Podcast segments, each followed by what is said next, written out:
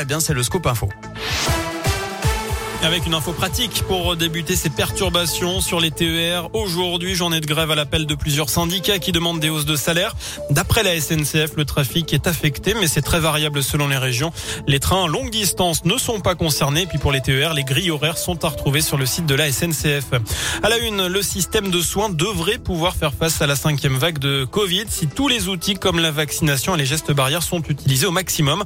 C'est ce qu'a dit tout à l'heure le président du conseil scientifique qui plaide aussi pour le retour du port du masque de partout.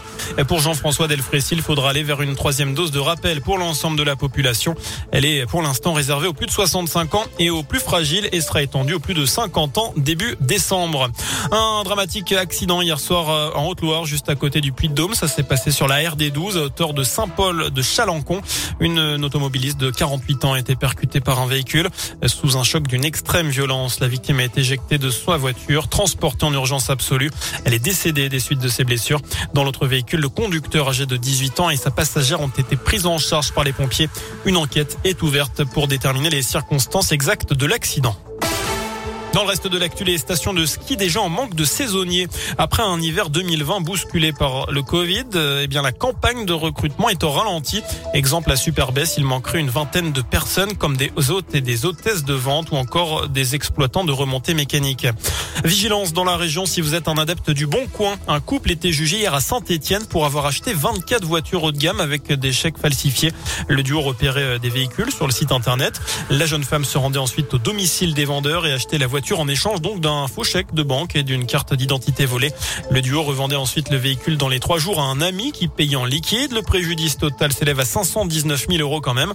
Euh, selon le progrès, 18 mois de prison dont 4 fermes ont été requis à l'encontre de la prévenue, 30 mois dont 12 fermes pour son compagnon.